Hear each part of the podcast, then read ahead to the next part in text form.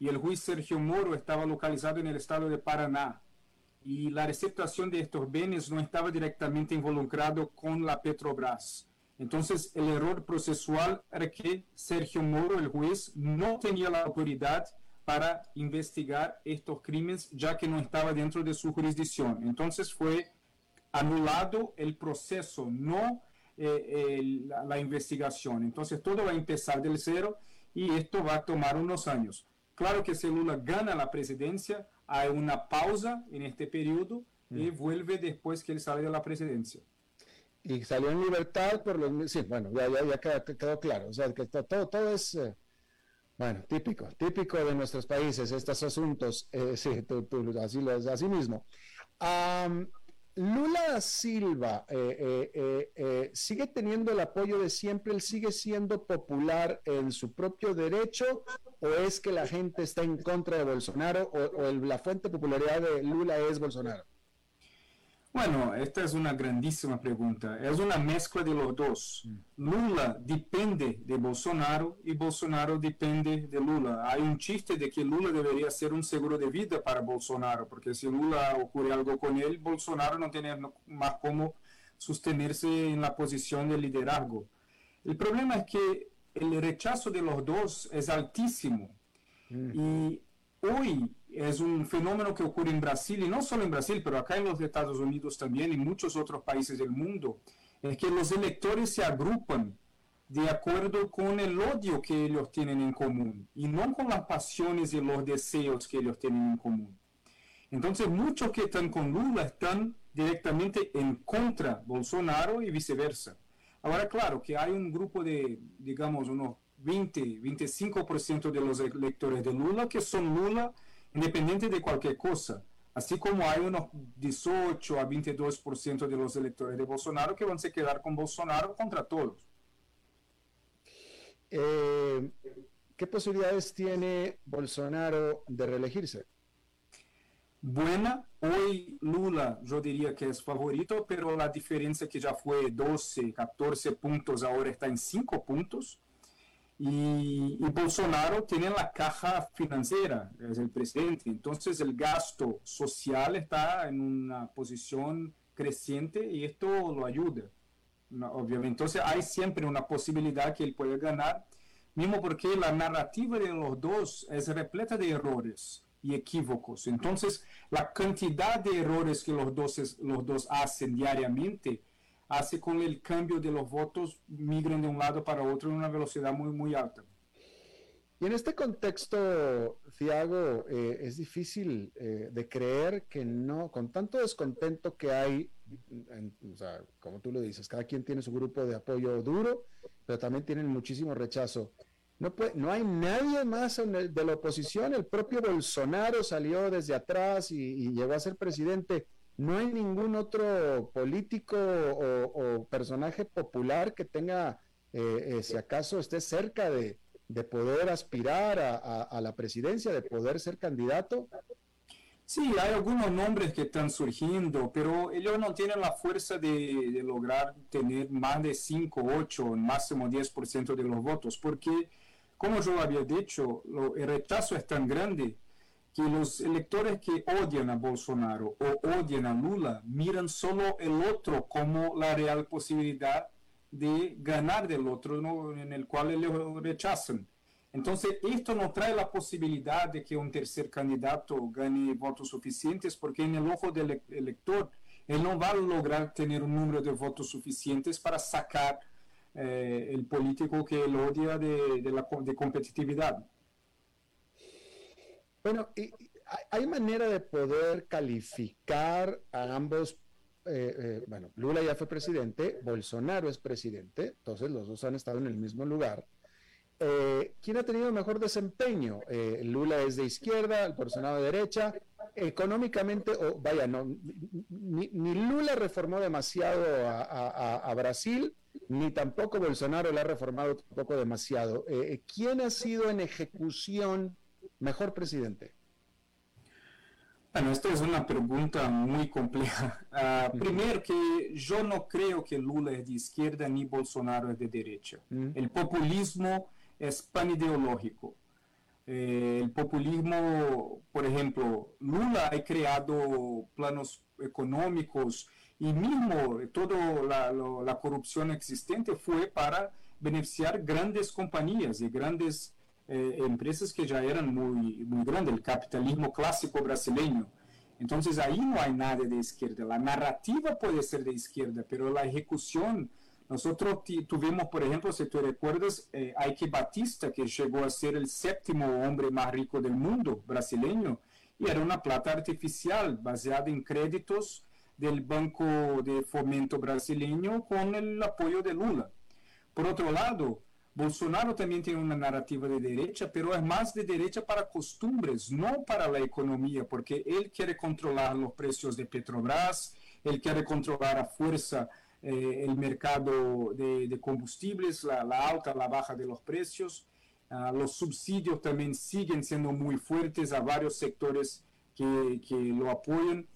Entonces, ahora, la narrativa pública, lo que diferencia es, Bolsonaro es en favor de armas para ciudadanos.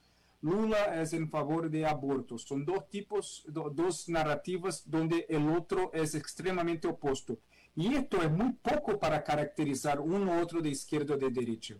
Ahora, económicamente tuvimos más crecimiento con Lula. Y unos pueden decir, mira, eh, ¿por qué el boom de commodities? China estaba importando mucho. Estos son todos argumentos válidos.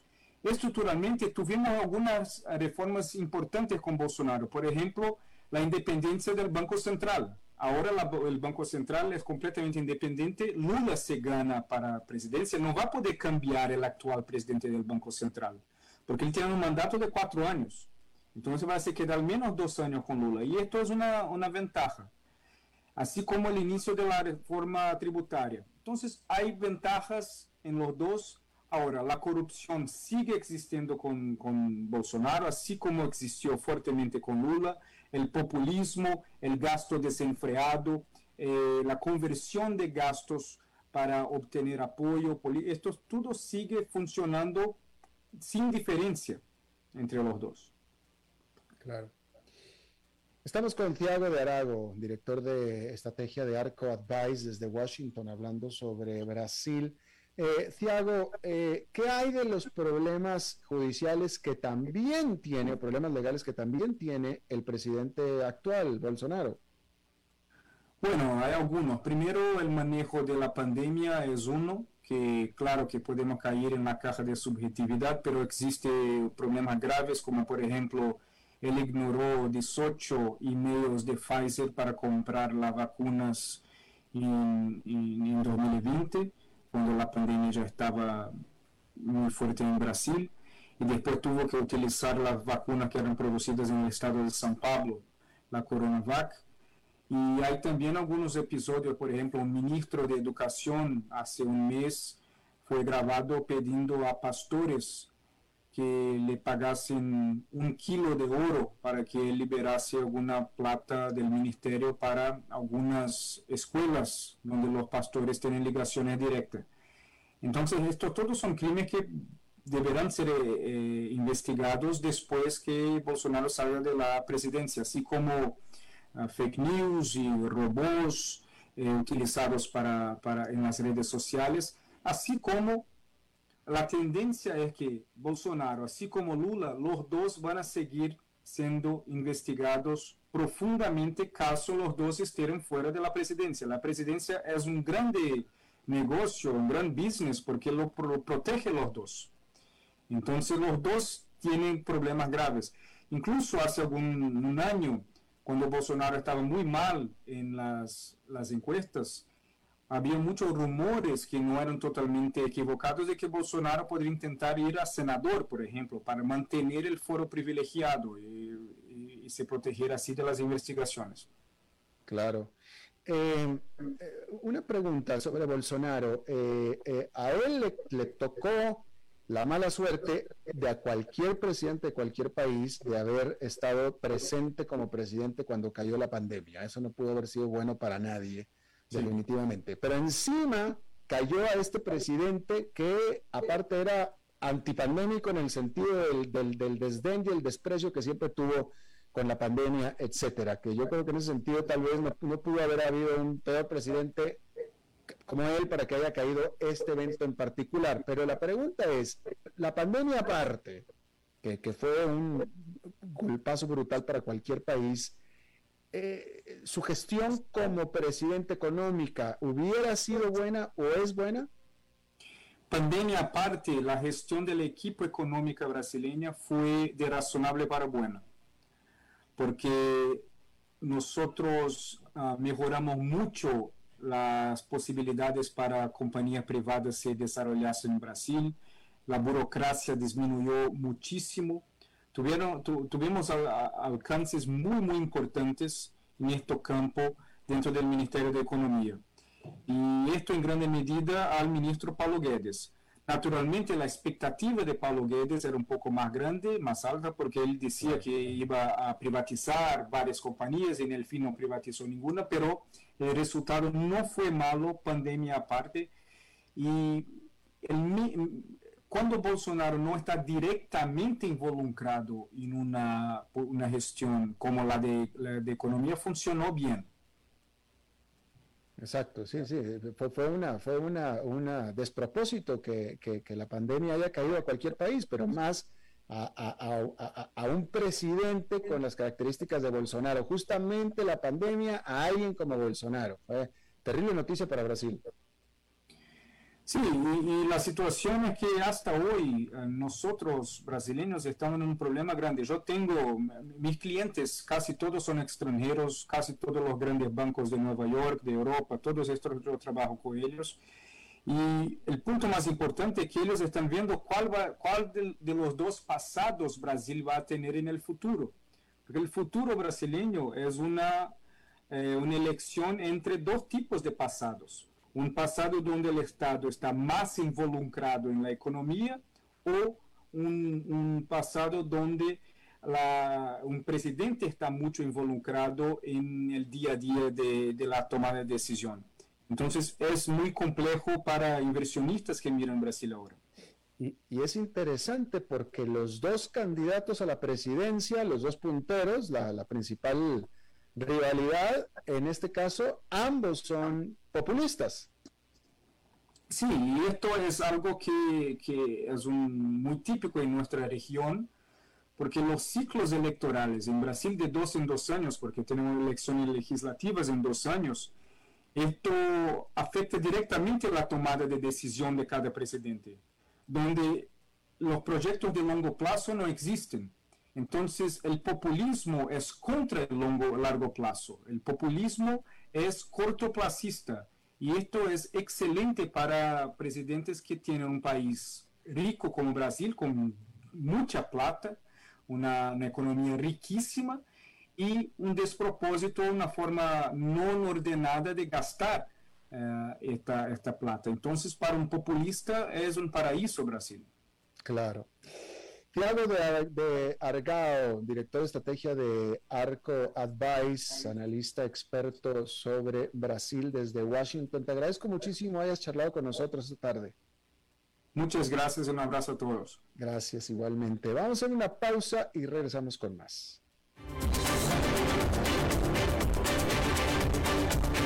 A las 5 con Alberto Padilla, por CRC 89.1 Radio. El valor en la ética incluye no tener miedo de lo que se dice y a quién se le dice, sin importar las consecuencias o represalias que puedan sobrevenir. Entre los valores éticos más relevantes se pueden mencionar justicia, libertad, respeto, responsabilidad, integridad, lealtad, honestidad y equidad. Los valores éticos se adquieren durante el desarrollo individual de cada ser humano en un entorno familiar, social, escolar e inclusive a través de los medios de comunicación. Solo si lo público y lo privado caminamos en positivo y con valores, Costa Rica saldrá adelante. Un mensaje de la Cámara Nacional de Radiodifusión, Canara. ¿Sabía usted que Transcomer es el puesto de bolsa de comercio más grande de Costa Rica, con 19 años en el mercado y miles de clientes? Cuentan con asesores y corredores expertos que saben de lo que hablan y ofrecen productos de inversión seguros y modernos, hechos a la medida. Pero sobre todo, al invertir en Transcomer, usted invierte en la única bolsa vigilada por el Banco Central. Y en un mundo sobrecargado de información, usted debe de estar con los mejores. Transcomer, puesto de bolsa de comercio. Construyamos juntos su futuro. Somos expertos en eso. Desde los verdes bosques de nuestra montaña nos llega agua cerros de la riva, agua fresca de manantial que te permitirá vivir en equilibrio, proteger tu salud y la de tu familia, libre de sustancias químicas, envasada sin alterar su naturaleza a 2.000 metros de altura. Agua cerros de la riva, naturalmente neutral. Búscanos como cerrosdelariva.gmail.com. Llámanos al 8374 3229. Cerros de la Riva, Live Spring Water.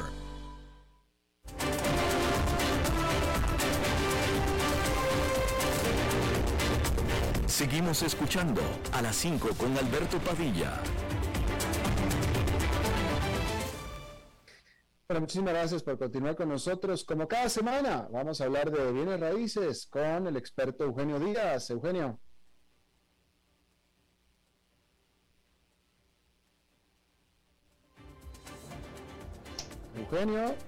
Alberto, ¿cómo estás? Muy buenas tardes. Saludos, Alberto, a ti y a todo el auditorio. Les deseo una feliz semana, empezando con este lunes maravilloso. Eh, bueno, Alberto, les quiero hablar hoy en el tema de los bienes raíces de las ciudades con las viviendas más caras del mundo. Un tema interesante que nos da una perspectiva mundial de cómo están los precios en, en las diferentes ciudades de los diferentes continentes. Las ciudades más caras del mundo se han venido viniendo posicionando según las estadísticas en la en el tema de que Hong Kong, Múnich y Singapur lideran la clasificación entre las ciudades con los precios medios de vivienda más altos. Es muy difícil poder hablar de precios más caros de vivienda en países o en ciudades porque hay de todos los precios. Pero vamos a hablar en esta sección sobre un precio medio de vivienda las ciudades cosmopolitas con gran atracción para inversionistas extranjeros, Alberto, así como para los turistas y multimillonarios que quieren eh, establecerse ahí. Bueno, de acuerdo a este ranking, pone en manifiesto elevado de del precio de las viviendas en estas grandes metrópolis. Y hay cinco, hay cinco eh, que pertenecen a Asia, que son Hong Kong, Singapur, Shanghái, Shenzhen y Pekín. Estas cinco ciudades han venido subiendo los precios de vivienda cada vez más alto. En el resto del top 10 tenemos también a Estados Unidos con Los Ángeles y Nueva York, que sitúa estas dos ciudades en el top 10. Y por Canadá tenemos a Vancouver y por Europa a Múnich y a París. Bueno, siendo así, yo les digo que con respecto al alquiler medio, en, hablando de alquiler, un alquiler medio, las dos, ciudades más caras eh, el año pasado en los Estados Unidos fueron Nueva York y Los Ángeles. Y en Asia, naturalmente, Hong Kong. Por segundo año consecutivo, Lisboa, Portugal, registró el mayor crecimiento en cuanto a alquileres. Y por ejemplo, vean qué interesante, Madrid, la capital española, cayó del segundo lugar hasta la clasificación octava. Y todo esto ha sido y se ha venido moviendo en los últimos años debido a la evolución del precio medio de las viviendas durante el año 2019. Vean qué interesante, porque la pandemia mundial que desató el COVID-19 eh, en algunos mercados los dejó, y lo voy a decir entre comillas, en invernación. Y este estancamiento, pues naturalmente que obedece a restricciones de viaje y movimientos en muchos lugares del mundo. Así es que se reposicionaron las diferentes ciudades, y aquí les tengo el top 10. En número uno tenemos a Hong Kong. Hong lidera esta clasificación con un precio medio por vivienda de 1.5 millones de dólares. Luego tenemos a Múnich, sus viviendas con un precio, pues digamos, alto, según expertos en el mercado inmobiliario. El costo medio de vivienda es de un millón de dólares, unos 850 mil euros aproximadamente, con un crecimiento que tuvo Múnich del 11% de acuerdo en el estudio anterior. En tercer lugar se posicionó Singapur, la ciudad jardín, uno de los entornos más limpios del mundo y que tiene precios de vivienda promedio, y de, viviendas de un buen nivel, naturalmente, así lo estamos comparando en este estudio, un precio por vivienda medio de 915 mil dólares. Es decir, esto reflejó un 2.70% más que el año anterior, porque siempre Singapur es un imán para los inversores extranjeros. Luego tenemos a Shanghái, con un costo medio de 905 mil dólares. Este centro financiero mundial, como todos lo sabemos, experimentó un incremento en el precio promedio de 1.61% el año pasado. Tenemos también a la moderna metrópoli china, Shenzhen, y que es un centro tecnológico que produce el 90% de los productos electrónicos del mundo. Una vivienda ahí tiene un, precio medio de 780 mil dólares.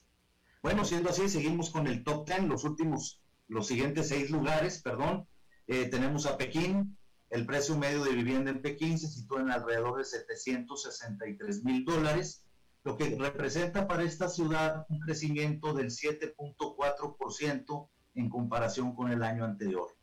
Esta ciudad, la ciudad más poblada del mundo, eh, siempre ha sido muy atractiva para expatriados, para turistas y para emprendedores a nivel mundial. Séptimo lugar, estimado Alberto, tenemos a Vancouver. Vancouver con un descenso del 3.10% y un costo medio de vivienda en Vancouver, de Vancouver Estamos hablando de aproximadamente, de acuerdo a este ranking, de, de 754 mil dólares. Y a pesar, les quiero decir que en Vancouver, a pesar de los altos precios de compra, los alquileres mensuales ahí se sitúan en un promedio de aproximadamente 1.110 dólares mensuales. O sea, es una ciudad un poco desproporcionada en cuanto a su precio de venta de viviendas y el nivel de alquiler que puede cobrar por una vivienda. Bueno, siendo así, tenemos a Los Ángeles en el siguiente sitio, Los Ángeles, California, hogar de la industria cinematográfica más famosa del mundo. Y ustedes saben que Los Ángeles, con ese estilo de vida que atrae a multimillonarios de todo el mundo, su economía también abarca sectores importantes, como lo saben quienes nos escuchan en los Estados Unidos, medicina, finanzas, energía, aeroespacial, etcétera. Bueno, en Los Ángeles el precio medio de una vivienda es de 717 mil dólares. Y por último, estimado Alberto, tenemos a la ciudad que no podía faltar en esta lista y más bien yo me, me, sorprendí cuando lo vi en este, dentro de este top 10 tan abajo, pensé que iba a estar más arriba y tenemos a la ciudad de Nueva York. Dicho esto, eh, estimado Alberto, pues bueno, aquí nos podemos dar una pequeña perspectiva en esta sección de cómo están los precios de vivienda medio en las principales eh, ciudades de nuestro mundo. Espero les haya gustado el comentario del día de hoy y, bueno, Alberto, me da mucho gusto volver a estar aquí hoy lunes con ustedes. Eh, fíjate que eh, es interesante, gracias por el tema, Eugenio, porque, bueno, tú hablaste de, de, ciudades alrededor del mundo, pero también en nuestra América Latina, depende de qué ciudad estés hablando, ¿no? Sao Paulo, Bogotá, eh, Buenos Aires, que hoy Buenos Aires eh, tiene su propia dinámica, pero el propio San José, Costa Rica, etcétera, eh, son caras, son, son ciudades que son caras para la vivienda, pueden llegar a ser caras para la vivienda. Y, aquí el comentario es que, por ejemplo, un, un, amigo mío muy querido, cercano mío, mexicano, acaba de aceptar un trabajo en Santiago de Chile, que Santiago es carísimo, muy caro, y sí, eh, pues él va allá y con un buen salario y una buena posición, y etcétera, etcétera, etcétera, pero ya a la hora que empiezas a ver eh, lo que cuestan los departamentos y, las alquileres y etcétera, eh, muchas veces puedes estarte metiendo en una situación en que tu nivel de vida va a ser incluso más bajo. Sí, definitivamente. Mira que América Latina ha venido creciendo y ha subido sus costos cada vez más. Por supuesto, hay ciudades que no lo han hecho por su economía nacional, pero sí, en Chile, por ejemplo, Santiago de Chile son, es una ciudad donde el costo medio de la vivienda es alto, es alto, al igual que en Costa Rica. Costa Rica, todos lo sabemos, tiene un valor del bien raíz elevado por el, mismo nivel del país Sin embargo, me llamó también la atención que a pesar de que sí me imaginé que podía no haber ninguna ciudad de América Latina dentro de este top 10, pero no se quedan tan atrás algunas ciudades como lo has mencionado tú, Alberto, definitivamente. Así funciona. Eugenio Díaz, gracias. Gracias a ti y a todos ustedes que tengan una feliz semana. Vamos a hacer, eh, no, vamos a hacer, no, vamos a despedirnos, porque eso es todo lo que tenemos por esta emisión. Muchísimas gracias por habernos acompañado. Espero que termine su día en buena nota, en buen tono, y nosotros nos reencontramos en 23, en 23 horas. Que la pasen muy bien.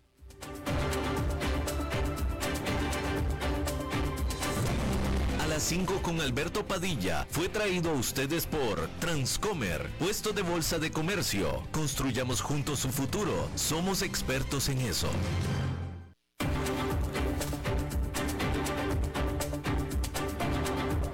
Concluye a las 5 con Alberto Padilla. Un programa diseñado con el objetivo de llevarte diariamente un tema de actualidad, acompañado siempre de reconocidos editorialistas, de lunes a viernes a las 5 de la tarde por CRC 89.1 Radio, a las 5 con Alberto Padilla.